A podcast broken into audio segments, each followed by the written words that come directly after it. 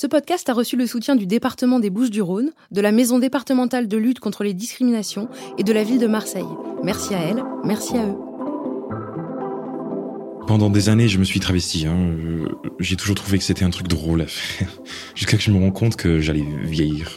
Que, et que j'allais vieillir dans un corps d'homme. Que j'allais devenir un homme vieux.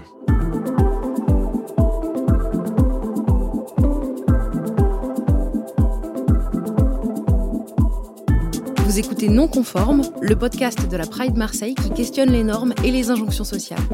Je m'appelle Marine Baousson et je vous souhaite une bonne écoute. Je m'appelle Joséphine, j'ai 28 ans et je vis et je travaille à Marseille et je suis née en Angleterre. Quand je parle de moi en tant que femme trans, je dis toujours que ça, n'engage que moi. Hein. Je pense que c'est super important de le rappeler, euh, mais il y a autant de perceptions de gens qu'il y a de personnes trans. Hein. Et j'ai une manière de parler d'un parcours qui m'est propre. Pendant des années, je me suis travesti. Hein. Euh, j'ai toujours trouvé que c'était un truc drôle à faire. Jusqu'à que je me rends compte que j'allais vieillir. Et que, et que j'allais vieillir dans un corps d'homme. Que j'allais devenir un homme vieux. Cette réalisation-là, que j'allais avoir un, corps de, mec vieux, ça, a, provoqué beaucoup, beaucoup, beaucoup de dysphorie du genre pour moi.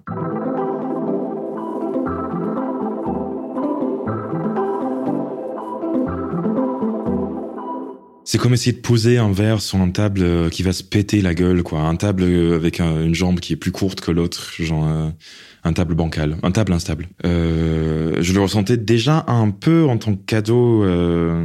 en grandissant, c'est devenu de plus en plus compliqué, c'est devenu de plus en plus difficile. Je l'ai senti de plus en plus. Et jusqu'à un moment où, genre, vraiment, le corps dans lequel j'habitais ne me correspondait absolument pas, quoi. Et tout ce que, socialement, ce qui vient avec. J'avais l'impression que, qu'il me manquait quelque chose, qu'on m'avait privé de quelque chose. Mais je conçois le genre comme quelque chose qui est socialement construit. Euh, ce qui fait que je peux pas nier le fait d'avoir joui des privilèges de quand j'étais un garçon. Quoi. Euh, j'ai eu des privilèges. Moi, j'ai deux sœurs et j'ai eu des privilèges clairement que mes sœurs dans la vie n'ont pas eu. Quoi. Euh, je suis la seule euh, de ma de ma sororité à avoir euh, ne serait-ce qu'un un bac plus 3. Je suis la seule qui vit loin de mes parents. Je suis la seule qui a voyagé en tant qu'adolescente. Qui euh, j'ai profité énormément du fait que la société me voyait comme un homme. si j'avais ouais si j'avais été un, euh, une meuf à l'époque, j'aurais pas pu euh, partir faire du stop, euh, genre en Suisse, en Belgique, comme ça, sans courir de risque. Ça aurait été impossible pour une meuf de 17 ans de faire ça tout seul.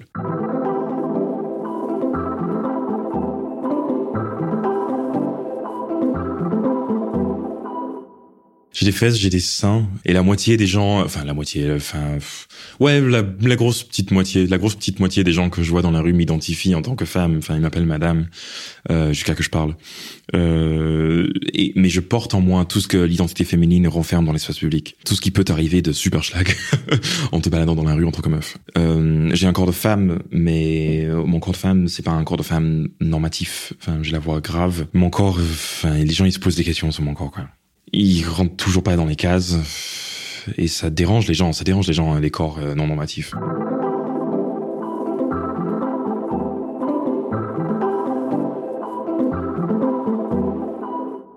Quand je suis dans la rue à 4 heures du mat, qu'il y a un gars euh, qui m'emmerde, bah, je me mets à courir, je lui dis de dégager, euh, et je me sens pas en confiance. Et ça montre, euh, comme les gens dans l'espace public, enfin, leur rapport à mon corps, il a changé depuis que j'ai transitionné. Enfin, leur rapport à moi et à mon corps a changé énormément depuis que que j'ai transitionné. L'espace public n'est plus à moi, ne m'appartient plus du tout. Je ne suis pas chez moi dans la rue.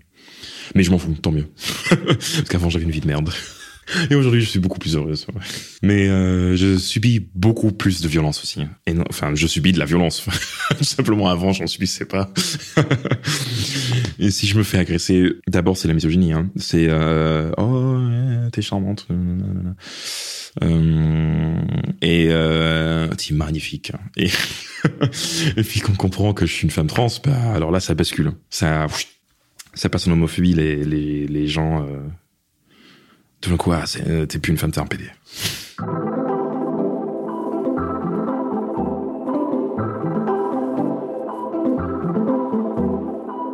Et puis même dans les dans les relations sexuelles et affectives que j'ai affectives euh, que j'ai pu euh, avoir avec des personnes cis, euh, je vis quand même cette différence entre un corps cis et un corps trans quoi. Enfin la différence entre un corps cis et un corps trans elle est je la ressens euh, profondément. Cette juxtaposition, euh, elle est permanente. Je suis bisexuel, mais je ne peux plus coucher avec une femme cis. C'est plus possible. Euh, mon corps nu, allongé, à côté de son, de son corps nu, ça me fait péter un câble. Tout ce que je n'aime pas de mon corps me saute aux yeux quand il y a une femme cis à côté de moi. Quand tu sors avec quelqu'un qui est cis, euh, ben, il y a plein de non-dits et de d'acquis. Euh, il y a tout un vocabulaire sexuel qui existe entre une personne qui possède un pénis et une personne qui possède un vagin, et auquel j'ai pas forcément envie d'adhérer en fait. J'ai pas du tout même envie d'adhérer. Et souvent, les femmes cis vont s'attendre à que je m'en serve de mon pénis, et euh, et j'en ai pas. Enfin, j'en ai. Ça arrive, ça arrive parfois, mais j'ai globalement, j'ai très rarement envie de servir de mon pénis.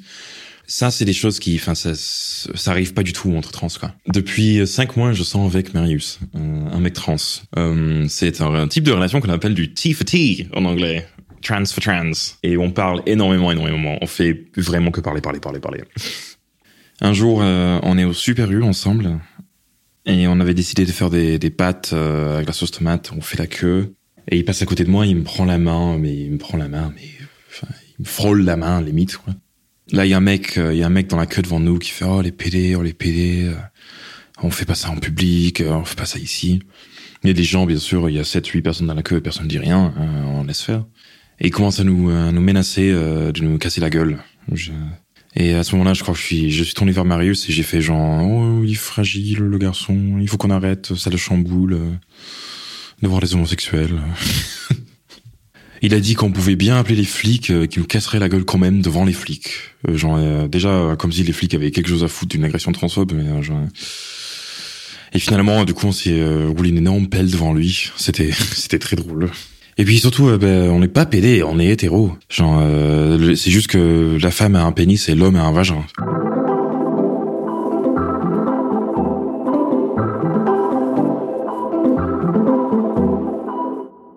Et ça, ça c'est parce que je sors avec un mec. Mais les meufs trans qui sont lesbiennes et qui sortent avec des femmes cis, quand t'es à une soirée, t'es dans un bar, ou t'es avec ta copine, pour eux, pour les autres, t'es un mec en robe.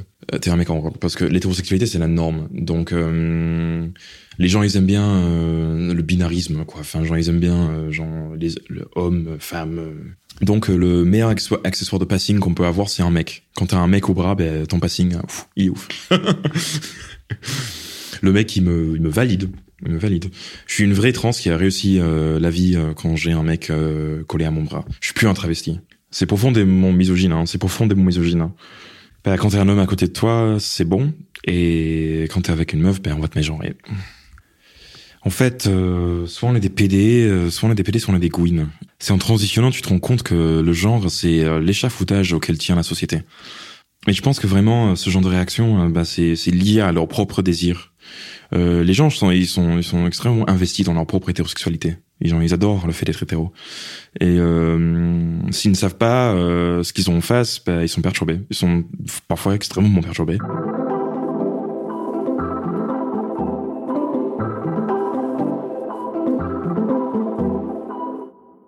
Avec Marius, on a des vies super différentes.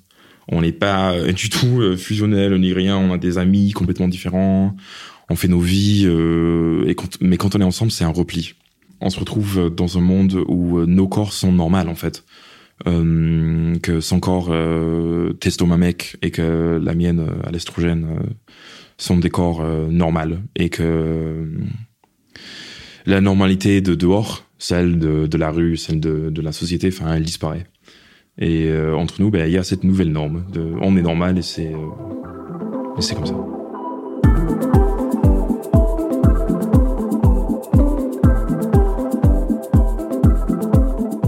Bienvenue dans Non Conforme, le podcast de la Pride Marseille, dans lequel vous le verrez, euh, tout le monde a l'accent parisien, euh, exactement comme dans Plus belle la vie. Euh, dans cet épisode dédié au corps, avec un X et un S, nous avons la chance de recevoir Emmanuel Bobatier et Camille Froide-Vaumétry, qui déjà sont des belles personnes, et ça, il faut, faut le dire, c'est important.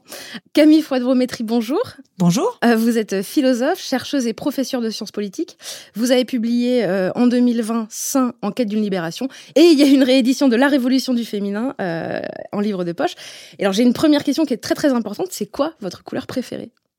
Le violet. Ok.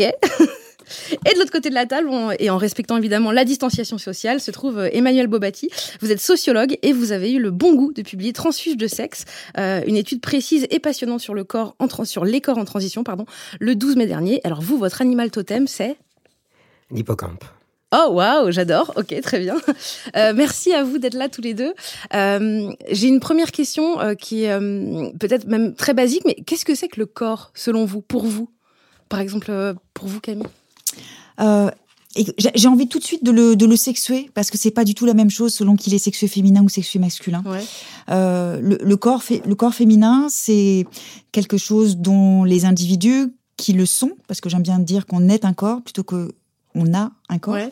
Les individus qui sont euh, de sexe féminin, de qui, qui, sont un corps féminin, euh, sont des personnes en fait qui ne peuvent pas faire comme si elles n'avaient pas de corps. C'est-à-dire que leur incarnation, elle fait partie de leur vie au quotidien et qu'elle détermine beaucoup de choses, leur rapport à elles-mêmes, mais aussi leur rapport aux autres et au monde. Et elle les détermine de façon assez immédiatement négative, puisqu'il s'agit d'un corps qui est immédiatement objectivé, c'est un corps objet. Les personnes qui ont un corps euh, masculin, qui sont un corps masculin. Euh, ce sont des personnes qui peuvent éventuellement faire abstraction de leur incarnation, qui peuvent vivre dans le monde parfois comme si elles n'avaient pas de corps. Ça ne veut pas dire que ça n'a pas d'importance pour elles, mais ça veut dire que ça détermine moins de choses et par exemple que ça ne change rien à leur place dans le monde et notamment aux, aux privilèges dont, dont jouissent les hommes.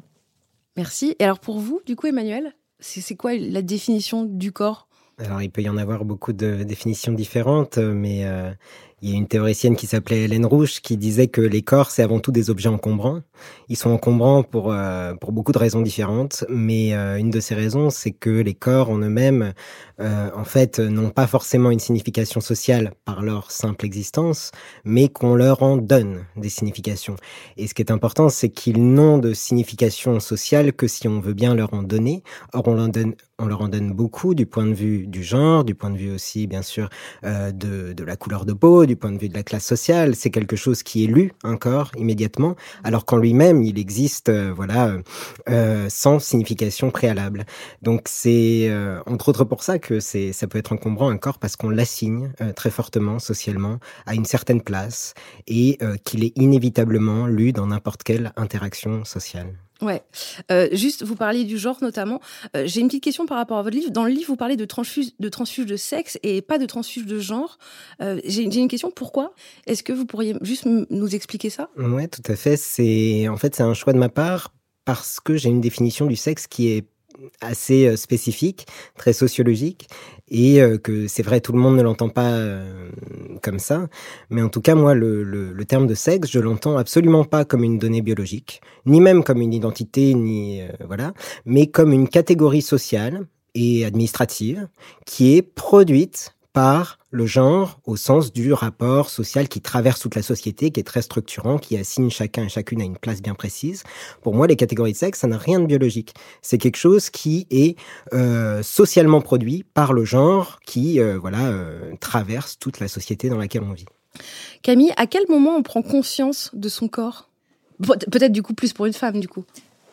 Bah, ça se passe au même moment pour les filles et pour les garçons. Ça se passe dans le moment de la, de la sexuation, c'est-à-dire quand, quand les, les, signes extérieurs de cette sexuation se, se manifestent. Et là, tout de suite, euh, on observe ce que ce qu'on entendait très bien dans le témoignage, c'est-à-dire qu'il y a une, une, socialisation très différenciée selon que le corps se sexue féminin ou masculin, parce que pour les filles, euh, les choses sont immédiatement visibles, euh, que leur corps qui se sexue se sexualise immédiatement dans le même mouvement, et ils s'objectivent, notamment parce que les seins poussent, mmh. euh, mais aussi parce que les règles surviennent. Alors même si elles sont plus ou moins dissimulées, mais elles peuvent. Il y a toujours cette fameuse tache rouge hein, oui, qui on vient. Sait pas quand ça peut arriver. Euh, voilà. alors que pour les garçons, les choses se passent, disons. Alors je dis pas que c'est plus simple, ni forcément moins douloureux, mais en tout cas c'est moins public, ça c'est certain. Par exemple, le fait que le volume des testicules augmente à l'âge de 12-13 ans, c'est quelque chose qui reste totalement intime, que rien ne révèle, comme les premières érections ou les premières éjaculations qui vont être vécues là aussi dans le voilà dans, dans, l'intimité de de, la chambre à coucher, euh, ce qui fait que pour les filles, il y a quelque chose d'une forme d'injonction à l'incarnation et d'injonction aussi à la, à la, à la sexuation qui les qui rend ce passage de la puberté, je trouve, plus plus compliqué pour elles euh, et surtout qui leur indique d'emblée euh, ce destin de corps-objet qui va être le leur désormais. Parce que le, le corps est forcément objet? Euh, Pour les corps sexués féminins, oui. Oui. Ouais. oui, oui, c'est, c'est leur, enfin, je crois que c'est vraiment la particularité du fait de cette visibilité euh, de, de, la sexuation d'une part, mais aussi du fait que euh, de façon immémoriale, hein, les femmes sont définies par euh, leur fonction procréatrice, qui est vraiment, il n'y a pas plus incarné que cette fonction-là, euh, qui, qui du coup entraîne aussi une autre assignation à une autre fonction qui est la fonction sexuelle. Euh, et ça, ce, ce, binôme, euh, fonction sexuelle et fonction maternelle, c'est c'est ce que Beauvoir euh, euh a très bien dé décrit dans le deuxième sexe comme comme comme le destin, c'est cette fatalité euh, qui est celle des femmes. Euh, je crois que tout l'enjeu d'ailleurs du moment où on est aujourd'hui par rapport à cette question, c'est c'est de se débarrasser une bonne fois pour toutes de, de cette double assignation. Euh, dans votre livre, vous parlez euh, souvent de, la façon euh, de présenter la dysphorie de genre comme je, je, suis dans un mauvais corps. En tout cas, l'obligation de dire il y a le mauvais corps. c'est quoi le mauvais corps? Est-ce que c'est quelque chose qui existe vraiment ou c'est juste quelque chose qu'on nous demande de dire? C'est quelque chose qui, bon, déjà c'est un discours qui date de la fin du 19e siècle, euh, qui était euh, à l'époque, euh, bon, d'abord pour les gays et lesbiennes, mais qui est devenu aussi pour les trans un moyen de légitimer justement ce, soit l'homosexualité, soit le désir de changer de sexe. c'est un discours qui qui est encore présent chez certaines personnes. Hein, voilà, certaines personnes trans estiment qu'elles sont nées dans le mauvais corps, c'est ça qu'elles ressentent, et d'autres euh, ne euh, ne tiennent pas du tout le même discours. Bon, euh, mais en tout cas, c'est un discours qui a marqué en fait une histoire principalement médicale du, changement de sexe et qui est devenu effectivement presque une injonction, hein, c'est-à-dire qu'il faut pouvoir prouver aux médecins qui évaluent la demande de transition que effectivement euh, ce désir de changer de sexe remonte à euh, voilà au plus jeune âge, que on considère qu'on est né dans le mauvais corps, etc. Donc c'est un discours qui est resté hein, depuis plus d'un siècle euh, comme un peu un voilà un, une, une, exigence pour accéder au sésame des hormones et euh, des modifications corporelles. Est-ce qu'il y a un un corps parce que vous parlez dans votre livre et vous en parlez enfin vous en parlez tous les deux en fait de l'idée que le corps féminin aurait moins de valeur euh, que, le, que le corps masculin. Euh, comment on peut expliquer cette asymétrie? Alors, je dirais peut-être pas moins de valeur, mais euh, comment dire? C'est ça peut être paraître un peu contre-intuitif, mais le, le, corps féminin est plus important et le corps masculin peut n'avoir aucune importance. Par exemple, si on, s'attarde sur la question euh, du vieillissement des corps, euh, les, les, manifestations physiques du vieillissement, elles sont immédiatement euh, repérées euh, critiquées et elles produisent une stigmatisation sociale quasi immédiate pour les femmes, alors qu'elles sont, à contrario, au, au, au mieux valorisées et voire même euh, encensées. Hein. Qu'est-ce que c'est sexy d'avoir un peu de bide et les tempes grisonnantes euh, et, et, au pire, simplement, enfin, je veux dire, voilà, neutre, enfin, ignoré dans tous les cas.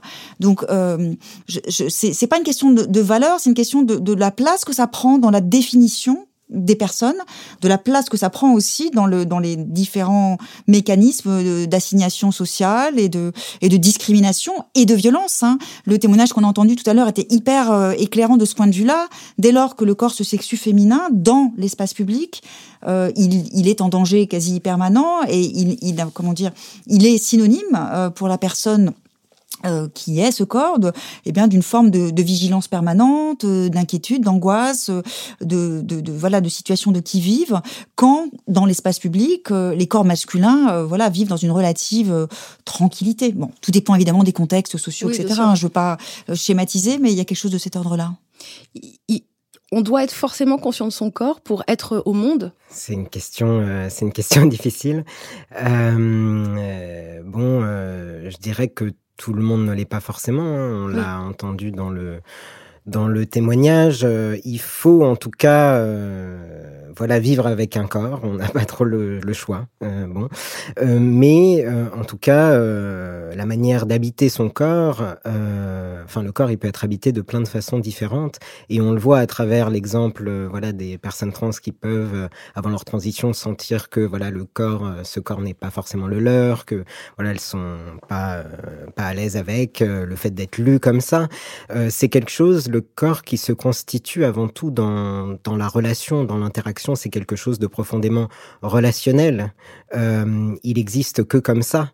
Et à partir de là, euh, enfin, il existe. Euh, bon, on peut en discuter, mais peut-être avant tout comme ça. En tout cas, c'est ce qui lui donne une signification, des significations si fortes. Et et euh, le, le, la manière de, de soi-même d'habiter son corps, euh, personnellement, elle peut être euh, très diversifiée et tout le monde n'a pas forcément une conscience, euh, la, la, même conscience de son corps que ce qui est lu par d'autres personnes. En fait, c'est ça qui est important, c'est qu'on peut être assigné à une certaine place euh, sans euh, soi-même s'y reconnaître dans cette place. J'avais envie de réagir parce que je suis absolument d'accord sur la dimension relationnelle, mais j'y ajoute euh, la dimension subjective parce que euh, j'aime bien. Enfin, moi, je travaille beaucoup avec cette idée que la subjectivité et la corporéité, c'est vraiment dans une relation très, très, très intime, la très étroite. La corporéité, si vous pouvez juste préciser. Oui, c'est le fait d'être son corps.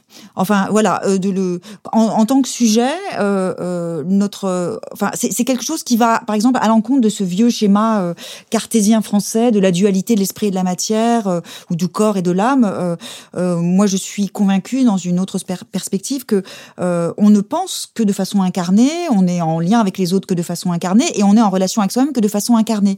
Et, l'exemple qui me vient, c'est celui d'une jeune femme trans dont je suis la marraine qui a 25 ans et qui a récemment choisi de, subir, parce que c'est une sacrée opération, une série d'opérations de féminisation faciale. et c'était magnifique de l'accompagner dans, ce parcours et de, et de la voir naître à son corps, c'est-à-dire que quand son visage a, dégonflé et qu'elle l'a découvert après l'opération, euh, que ses traits avaient été féminisés, euh, elle, elle, elle, en parlait en disant voilà, je me suis retrouvée. Et elle disait aussi je me suis réparée euh, comme s'il y avait quelque chose en fait qui était, euh, disons, de, de, non reconnaissance. Et, et, et, je parle, enfin, la notion que j'emploie, c'est de dire que euh, le but pour chacun, je crois, c'est d'être dans une forme de coïncidence à soi, et que quand on se regarde le matin dans le miroir, on, on, on, est, on est en face de soi une image dont on se dit c'est moi.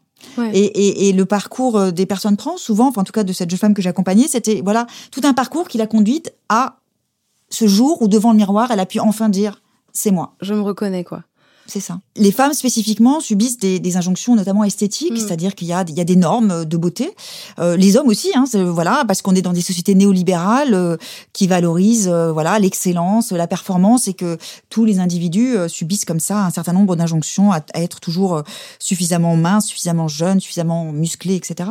Mais pour les femmes spécifiquement, c'est singulièrement douloureux parce que le flux il est continu, et puis surtout le scandale, c'est que c'est un flux qui n'a pas été du tout stoppé par euh, le, le, le, tournant de la révolution féministe des années 70 et, et, c'est très exactement ce qu'on est en train d'observer aujourd'hui, c'est-à-dire que il y a ce scandale de la de la de la perpétuation euh, de l'enfermement euh, des, des corps dans des stéréotypes et, de leur euh, et des normes qui pèsent euh, sur ces corps avec euh, je sais pas moi je suis sidérée par l'inventivité des groupes cosmétiques et de la mode qui réinventent tous les six mois une nouvelle obligation notamment pour les jeunes filles. Donc un coup il faut avoir tous les outils hallucinants pour faire du, du contouring et se dessiner des pommettes voilà slaves. Et puis trois mois après ça sera une obsession du sourcil. Et puis quatre mois après ça sera bon. Et avec avec une espèce de de spirale qui est qui est selon moi dévastatrice parce que elle en fait les femmes dans une logique d'auto-évaluation permanente, de compétition et de, et, de, concurrence permanente entre femmes. Et ça, c'est un ressort super puissant du patriarcat, parce que pendant que les femmes sont occupées à essayer de souscrire au maximum à toutes ces normes esthétiques, pendant ce temps-là, ben, le monde des hommes continue de tourner sans elles. Hmm. On parlait des injonctions sur les corps des femmes. Est-ce qu'il y a des injonctions qui pèsent sur les corps des trans? Bah, en fait, c'est des injonctions qu'on peut pas vraiment, je pense, différencier. Euh, c'est des injonctions liées au genre qui pèsent sur les trans et il s'agit un petit peu des mêmes en réalité. Hein. Euh, C'est-à-dire que le fait de transitionner, de, changer de sexe, euh, c'est euh, ça permet pas d'échapper au genre ni à ces injonctions.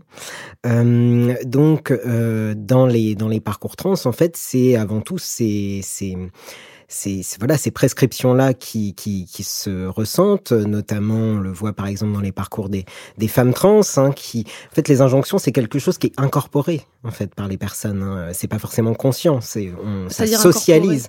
Ça, bah, c'est-à-dire qu'on les, on les, on n'en a pas forcément conscience. Oui. En fait.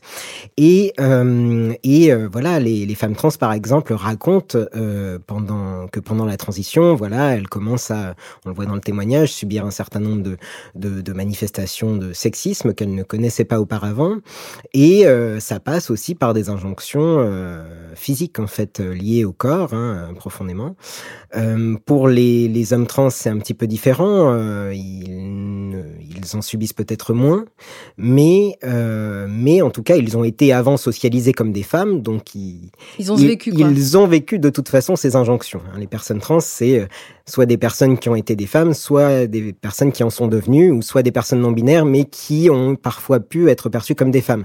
Donc c'est des personnes qui ont toutes plus ou moins conscience, d'une manière ou d'une autre, euh, de de ces injonctions qui sont principalement effectivement à destination des femmes, euh, même si euh, les hommes peuvent en subir aussi euh, d'une autre manière. Camille, vous aviez envie de réagir? Oui, parce que je pensais, je réfléchissais aux seins qui m'ont qui m'ont beaucoup intéressé pour le pour, le livre que j'ai fait et dans pour lequel j'ai aussi euh, rencontré euh, une femme trans et elle me disait justement que son refus de subir euh, une, une, augmentation mammaire était lié au fait qu'elle refusait les normes esthétiques qui, qui pèsent sur les seins des femmes et que c'est elle disait ces deux ces deux demi pamplemousse qu'on veut coller sur les sur les bustes des femmes trans, elle en voulait pas donc elle avait privilégié l'hormonothérapie, c'était décevant, elle a eu cette phrase très touchante m'a dit que voilà qu'elle euh, qu'elle faisait le deuil des seins qu'elle n'aurait jamais.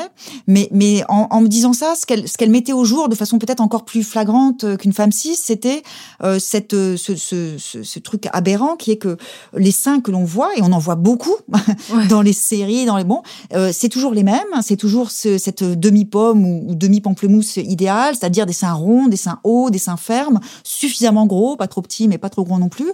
Bon, bah, les vrais seins des femmes, c'est pas du tout ça. Non, d'ailleurs, on le voit bien dans votre livre, il y a plein de, plein de photos, c'est magnifique en fait. Oui, euh, j'ai tenu à le voit jamais. Ouais, c'est ça. Voilà, j'ai tenu à faire ces portraits de seins euh, euh, parce que pour moi, enfin, c'est le titre de la conclusion. J'aime bien cette expression euh, des seins, et parce que les seins sont comme des visages.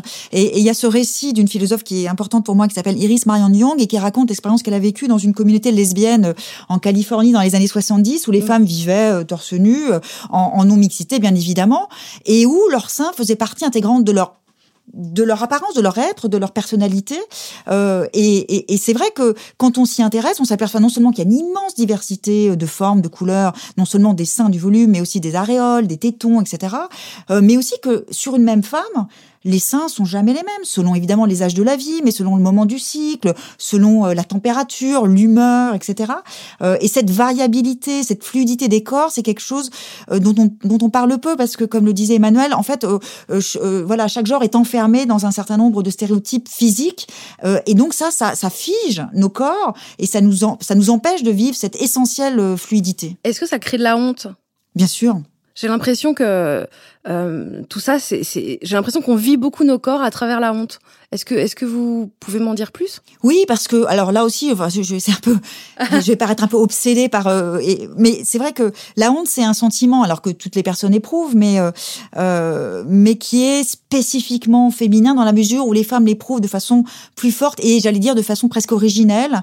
Elle naît généralement même avec les, les premières règles. Et la honte, c'est un sentiment en fait d'inadéquation qui fait que la personne se sent imparfaite, insatisfaisante, inadéquate, euh, et qu'elle va avancer dans la vie avec ce, ce, ce fardeau hein, de ce sentiment d'inadéquation euh, qui, qui, qui, va lui l'empêcher d'éprouver son corps sereinement, de le vivre aussi de façon euh, même voilà tout simplement par exemple, de ne pas y penser. Et je pense notamment aux, aux personnes grosses, dont, dont, la principale revendication souvent est de dire, mais si on pouvait simplement euh, nous respecter comme on est, et puis simplement nous, nous, autoriser à ne pas penser en permanence à la, à, la, à la façon dont on se présente aux autres dans ces corps gros, et si on pouvait les vivre comme ça, euh, euh voilà, sans y penser, ce serait, ce serait une immense libération. Bah, moi, personnellement, je suis grosse, et c'est vrai que quand je dis que je suis grosse, on me dit, mais non, t'es pas grosse. Mais c'est pas une insulte, c'est un mot, c'est la façon qu'on a de l'appeler. Donc c'est vrai que c'est, c'est intéressant de voir. Est-ce que, est-ce que la honte aussi construit la façon dont les gens se perçoivent dans la communauté trans? Bah, la, la honte, c'est un sentiment euh, voilà partagé par beaucoup de par beaucoup de minorités, je pense. euh, voilà. Euh, mais ce qui est important, c'est que la honte, c'est pas euh, quelque chose d'intrinsèque à l'expérience trans ou à une autre expérience euh, de Mm. personnes minorisées. Euh, la honte, elle trouve souvent son origine dans une histoire de, de violence sociale, hein, euh, d'injonction et de violence. Euh, elle sort pas de, de nulle part, et cette honte, c'est justement l'incorporation euh, le fait d'intérioriser le fait que euh, voilà comment on est, ça ne correspond pas à certains standards.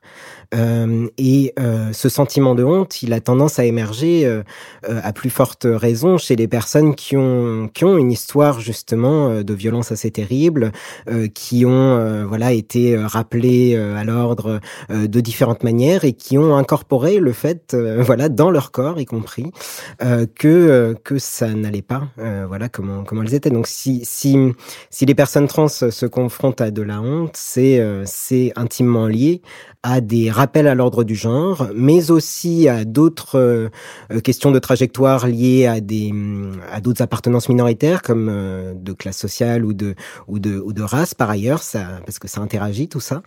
Euh, et et ces rappels à l'ordre du genre, notamment qui interviennent très rapidement chez les femmes trans parce qu'un homme qui se féminise, c'est c'est tellement menaçant pour la masculinité des autres que que c'est insupportable pour eux et que du coup il y a des violences assez terribles. Euh, donc c'est quasiment systématique chez les femmes trans et chez les hommes trans. Bah voilà, au début ça va parce qu'on pense qu'ils sont garçons manqués et puis après quand ils veulent vraiment transitionner, euh, ça va moins quand même hein, parce qu'une femme elle doit se construire avec un homme etc. Et ça fait peur aussi par rapport au fait qu'elles sont pas des femmes hétérosexuelles. Bon. Donc euh, donc bon, euh, la honte en fait on la retrouve dans tous les parcours, mais euh, plus ou moins selon l'histoire en fait de vie de la personne et les voilà et les les, les, les violences qui ont pu être, être subies euh, par le passé. Est-ce qu'il y a des moments où les corps n'appartiennent plus aux personnes qui les habitent? Tout le temps, ou presque. En tout Ouais. cas, quand on est une femme. Ou alors, non, je vais, je vais préciser un petit peu, mais euh, dès lors, par exemple, que le corps des femmes, euh, euh, comment dire, entre dans une logique de service sexuel ou maternel notamment, euh, elles en sont quasiment immédiatement dépossédées. Alors je vais m'arrêter plutôt sur la maternité parce que c'est un sujet dont on parle beaucoup en ce moment et je trouve que c'est une bonne chose parce que ça fait ça fait longtemps que j'attendais ça. c'est voilà, pendant très longtemps on s'est pas soucié de cette condition maternelle et, et, et, de ce que ça produisait aussi de façon très très incarnée, très physique. On a aujourd'hui et c'est une super euh, bonne nouvelle euh, des travaux et des livres qui paraissent sur le postpartum, sur la fausse couche récemment, etc. Euh, et, et ce que ces livres et ces personnes euh, essayent de dire, c'est précisément qu'il est grand temps que les femmes se réapproprient leur corporité, euh, notamment quand elle devient maternelle, euh, qu'on cesse de leur faire croire euh, qu'elles ne s'appartiennent plus euh, et qu'elles cessent aussi, enfin qu'on cesse de leur, de leur de leur infliger là encore toute une série de tout un faisceau d'injonctions concernant ce qu'elles doivent manger ou pas manger, euh, si elles doivent allaiter ou pas allaiter, comment elles doivent accoucher, etc. Ou même où elles doivent allaiter, puisque là récemment, il y a quand Oui. même eu des, des questionnements. Euh, Oui, je- oui. Une femme qui s'est fait gifler dans la rue, euh, enfin, ou dans un magasin, je sais plus, mais parce qu'elle allaitait en public, quoi. Voilà, c'est ça. Dire que, enfin, le, le corps des femmes ne leur appartient vraiment pas, décidément pas. Euh, leur sein, c'est peut-être les organes qui leur appartiennent le moins, d'une certaine façon. Euh, mais une fois qu'on a dit ça, il faut aussi dire immédiatement la bonne nouvelle, c'est que, à l'évidence, là, depuis quelques années, il semblerait que une nouvelle génération de féministes ait décidé de, de changer un peu les choses. Ça, c'est bien. Emmanuel, est-ce qu'il y a des moments où les corps euh, n'appartiennent plus les gens qui les habitent, selon vous? Euh, moi, je pense que de manière générale, l'histoire euh, du, contrôle, notamment social et médical, des corps des femmes, euh, fait que, de fait, ils ne peuvent jamais leur appartenir complètement. Euh, c'est un horizon euh, vers lequel on, essaye de tendre, mais euh, on n'y est pas encore, quoi. Euh, et, et ça, ça s'inscrit dans, dans toute une histoire en fait scientifique et médicale qui remonte à, à loin, euh, 18e siècle, etc. On a commencé à différencier les corps des hommes et des femmes, alors qu'avant, euh, on considérait que les femmes étaient euh, comme des hommes incomplets, qui ne s'étaient pas pleinement développés euh, dans l'utérus, etc. Et ensuite, on a commencé à différencier ces corps les corps masculins et féminins, mais en gardant cette idée que les corps féminins seraient par nature incomplets. Euh, donc, euh, ce qui s'est passé, c'est que la médecine s'est principalement focalisée sur les corps des femmes, comme pour les parachever d'une certaine manière. On, admet que oui, les corps des femmes, il faut intervenir dessus. Hein, euh, bon, alors que les corps des hommes doivent être naturellement puissants, naturellement fonctionnels. Et c'est une histoire, voilà, qui date et qui continue aujourd'hui. On le voit avec les recherches sur les hormones. Bon, on, on sait c'est aux femmes qui est revenue la charge contraceptive Bon, euh, les, recherches sur la, chirurgie sexuelle, c'est pareil. Euh, le développement sans équivalent de la gynécologie, euh, sans équivalent euh, en termes d'andrologie, enfin en tout cas très peu.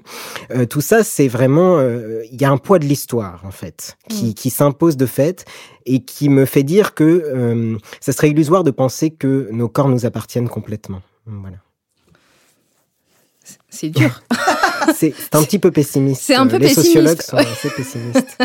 Euh, et, et, les philosophes rêvent que le monde va, va se transformer totalement. Oui, ouais. et les pas philosophes aussi. Hein. euh, Est-ce que le corps, c'est politique? Est-ce que c'est un outil politique, selon vous? Alors, c'est deux questions différentes, ouais. peut-être. -hmm. Alors, Camille, allez-y, je vous écoute. Mm. À celle que vous voulez, dans l'ordre que vous voulez. Oui, le, le corps, c'est un, un, lieu politique. Euh, L'intime, c'est le lieu par excellence du politique, euh, alors même que toute l'histoire tendait à, à, faire à croire que c'est l'inverse, que l'intime ne, ne, ne, regarde que les personnes individuelles mmh. et pas et pas et pas la société et pas la puissance publique. Euh, mais c'est précisément là que, que, tout se noue. Euh, c'est là que les premières discriminations et les premières violences s'enracinent dans la sphère intime, dans la sphère privée et donc sur les corps intimes et sur les corps privés. Et, et le sujet de la sexualité, par exemple, c'est vraiment peut-être l'emblème. Emmanuel évoquait la, la, charge contraceptive, tout ce qui a trait à la façon dont, dont, dont on pense et dont on autorise ou pas, par exemple, les personnes à, euh, à, à avoir recours à la contraception. Euh, c'est quand même, par exemple, assez, assez fou qu'aujourd'hui, alors même que depuis quasiment 20 ans maintenant, euh, les personnes peuvent se faire stériliser dès lors qu'elles sont euh, volontaires et majeures, bien évidemment. Euh, c'est quand même fou d'observer que euh, les, les, femmes nullipares qui, qui, veulent se faire stériliser se, se transmettent sous le manteau comme autrefois leur mère et leur grand-mère les noms des praticiens qui acceptent ouais. de, de, procéder à la stérilisation comme autrefois on cherchait quelqu'un qui acceptait de procéder à un avortement. Donc euh, c'est un, c'est un, oui, c'est un, un, foyer au sens euh, brûlant du terme euh, de politique. Pour vous aussi, Emmanuel? Oui, euh, le, le, corps c'est éminemment politique, c'est un enjeu de lutte qui euh, qui bah, qui apparaît euh, vraiment euh, dans, dans l'histoire des mobilisations féministes, notamment euh, voilà mon corps mon choix. voilà, il s'agit de se battre depuis longtemps pour le droit à disposer de son propre corps et ça continue. Hein, ça continue parce que c'est jamais acquis. Hein, on le voit assez régulièrement et c'est aussi quelque chose. D'ailleurs, mon corps mon choix, c'est un slogan qui a été repris par les par les trans hein, très tôt, qui ont adjoint d'ailleurs un, un ta gueule à la fin. mon corps mon choix, ta gueule. Et, et, et et c'est c'est un enjeu de lutte politique en fait pour pour bah, pour les trans, mais plus généralement aussi pour les populations minorisées et pas que les femmes. Il hein. euh, y a toute une histoire de contrôle des corps euh, racisés, par exemple. Hein, voilà.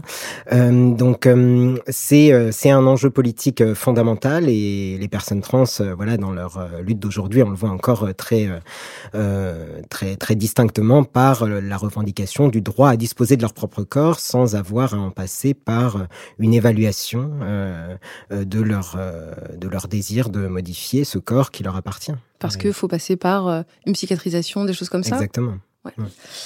Est-ce qu'il y a des corps qu'on oublie? Euh, il y a des corps dont on a longtemps pas du tout parlé, qu'on a très très longtemps pas considéré du tout, notamment par exemple le corps, les corps des personnes handicapées. Euh, ce qui est assez enthousiasmant dans la dynamique euh, actuelle, c'est qu'il y a vraiment un, un travail euh, par plein de par plein de bouts, hein, par plein de, de, de dispositifs euh, que ce soit sur le terrain militant de la lutte ou sur le terrain plus euh, académique de, de l'écriture, euh, il y a une entreprise assez systématique d'exploration de toutes ces dimensions incarnées. Et donc, le, le, grand souci du moment, hein, à travers l'idée d'intersectionnalité, c'est d'essayer de, de, saisir la façon dont, pour les personnes, souvent les, les, les discriminations et, et, les violences s'accumulent et se coproduisent. Euh, mais c'est quelque chose, je trouve, d'assez inédit. Et ce qui m'a frappé, c'est que pendant très longtemps, après le moment paroxystique des années 70, 70 qui était très intense hein, du point de vue des questions corporelles. Euh, il y a eu relativement quasiment cinq décennies de d'oubli. Et puis on doit aux études de genre, aux études queer, d'avoir remis le corps au centre. Alors en oubliant un peu, ça c'est ma petite euh, critique personnelle, mais voilà, en oubliant un peu justement les corps de femmes cis, hétéros, euh, mères, etc. Donc, mais mais en même temps, sans cette révolution queer, je crois que les femmes auraient pas, les femmes, voilà, cis notamment, auraient pas pu se saisir comme elles le font aujourd'hui de ces questions, parce que c'est en mettant la lumière sur des corps différents, sur des sexualités différentes, et, et aussi sur une approche justement en termes de, de, de euh, débinarisation, euh, de, de, rompre avec justement ces, ces, carcans et ces stéréotypes genrés binaires dont, dont nous avons hérité. Euh, c'est en faisant tout ça et en déconstruisant, comme on dit souvent, euh, que du coup, dans, dans, dans, ma perspective, par exemple, de, de femmes euh, cis, hétéro, etc., euh, eh ben on peut se ressaisir de ces questions corporelles en, en, les, en les intégrant justement d'une perspective d'émancipation, de libération et de débinarisation aussi. Et donc il y a quelque chose qui c'est une sorte de, de, de voilà de, de, dynamique cumulative et explosive qui s'est mise en place. De plus en plus de jeunes se disent non binaires. Emmanuel, est-ce que je me trompe? Alors c'est un mouvement qui, euh, qui effectivement a, a, s'est beaucoup développé au cours de, des dix dernières années hein, et qui, euh, à mon avis, est un il y a un fort marqueur générationnel euh, dans, dans, la non-binarité. C'est-à-dire que moi, ce que j'ai pu observer, c'était que euh, effectivement, il s'agissait principalement de personnes très jeunes. Euh, voilà, c'est quelque chose qui est bien connu maintenant chez les collégiens, lycéens, étudiants, et qui surprend beaucoup les parents d'ailleurs. voilà, qui ne comprennent pas forcément de quoi il s'agit. mais c'est en tout cas, d'après moi, il y a vraiment quelque chose qui se joue euh, avec les nouvelles générations sur euh, comment repenser le genre autrement, comment aller au-delà de ce fameux modèle bicatégoriel qu'on connaît, homme-femme, etc. En réalité, on sait déjà que c'est plus compliqué que ça et que tout le monde ne rentre pas du tout dans ces cases. D'ailleurs, on ne sait pas vraiment ce qu'elles veulent dire au fond. Et euh, les jeunes générations, en fait, incitent fortement euh, c'est presque une nouvelle génération féministe finalement, une cinquième euh, après les approches queer, euh, les approches intersectionnelles, les matérialistes, euh, qui euh, dit bah voilà en fait on pourrait aussi penser le, le, genre autrement. Et ça moi ça m'a beaucoup inspiré parce que je fais de la socio, voilà c'est c'est ma spécialité. Donc je me suis dit bah en fait c'est vrai que on a bien regardé les classes sociales autrement que euh, dans la que euh, que euh, que dans la vision marxiste, c'est-à-dire des bourgeois versus des prolétaires. On a montré depuis que c'était pas juste ça, et ben pourquoi pas finalement le faire avec le genre, c'est-à-dire que on peut penser la diversité de genre sans sous-estimer les hiérarchies euh, qui se jouent encore et toujours euh, entre euh, les personnes assignées hommes et femmes. Emmanuel, est-ce que peut-être il y a quelque chose que vous vouliez? On, on a beaucoup parlé dans notre discussion euh, d'injonction, de normes, d'assignation, euh, et donc tout ce qui, qui fait de nos corps finalement des corps objets, des corps qui ne nous appartiennent pas. Donc euh, je pense qu'on serait d'accord pour dire que l'objectif, c'est que nos corps deviennent des corps, des corps sujets. Mais l'objectif ultime, je crois, il est lointain, il est encore un peu dans le brouillard, mais c'est euh, l'indifférenciation d'une certaine façon, ou en tout cas une forme de, de banalisation, de débinarisation, euh, et l'avènement d'un individu, j'allais dire générique, c'est-à-dire que plus aucune détermination, notamment physique, que ce soit le genre, le sexe, la couleur de la peau, etc., ne, ne déterminerait d'aucune façon euh, pour que finalement on, on, nos corps cessent d'être à ce point euh, important. Emmanuel oui, bah, je pense que c'est un horizon, euh, c'est un horizon, euh, et, euh, et que ça, ça revient à ce qu'on se disait au début, c'est-à-dire que ça passe en fait par une transformation des représentations, en fait, parce que les corps, ils n'ont de signification sociale que si on veut bien leur en donner. Et chaque marqueur du corps, c'est c'est voilà, le cas pour chaque marqueur du corps. Et euh, et en fait, ça passe du coup par une transformation avant tout des représentations, sachant que les représentations, eh ben, elles changent pas facilement. En réalité, elles changent beaucoup plus lentement que les pratiques. On observe ça dans les dans les grandes enquêtes sur la sexualité, par exemple. On voit que les pratiques, euh, voilà, notamment pour les femmes de la sexualité, euh, sont voilà qu'il y a des pratiques de plus en plus égalitaires, que voilà, euh, les conduites des hommes et des femmes se tendent à se rapprocher, donc euh, de moins en moins euh, inégalitaire, mais euh, d'un autre côté, quand on interroge les gens sur leur représentation, c'est encore des choses relativement traditionnelles, même chez les jeunes. Et euh, il y a un décalage entre les pratiques et les représentations, et c'est pour ça que, bien sûr, la politisation du corps, ça passe par la pratique, par rapport à son propre corps, etc. Mais ça passe aussi par un travail de fond en fait sur les représentations qu'on se fait euh, des corps et beaucoup plus généralement sur un travail sur les stéréotypes et sur les rapports sociaux de domination. Donc voilà, ça passe par tout ça, le corps, euh, c'est quelque chose qu'il faut, euh, qu'il faut contextualiser et, c'est comme ça que les choses pourront, pourront évoluer. Pour commencer à questionner tout ça, j'invite vraiment tout le monde à, à lire vos deux livres, euh, Saint, Enquête d'une libération de Camille Froide-Vaumétry et puis Transfuge de sexe, Passer les frontières du genre de Emmanuel Bobati. C'est deux ouvrages géniaux et très inspirants. Donc merci d'avoir été là. Merci, À vous. Non conforme est un projet de la Pride Marseille. Le témoignage que vous avez entendu a été préparé et recueilli par Johanna Cincinnatis, à la production Maxime Ruzniewski, au montage et au son l'arrière-boutique studio. Merci à toute l'équipe de bénévoles de la Pride Marseille, on les embrasse. Si vous avez aimé ce podcast, n'hésitez pas à le partager sur vos réseaux et à lui mettre plein d'étoiles sur vos applis de podcast préférés. Enfin, c'est pas une injonction, mais c'est un, peu cool.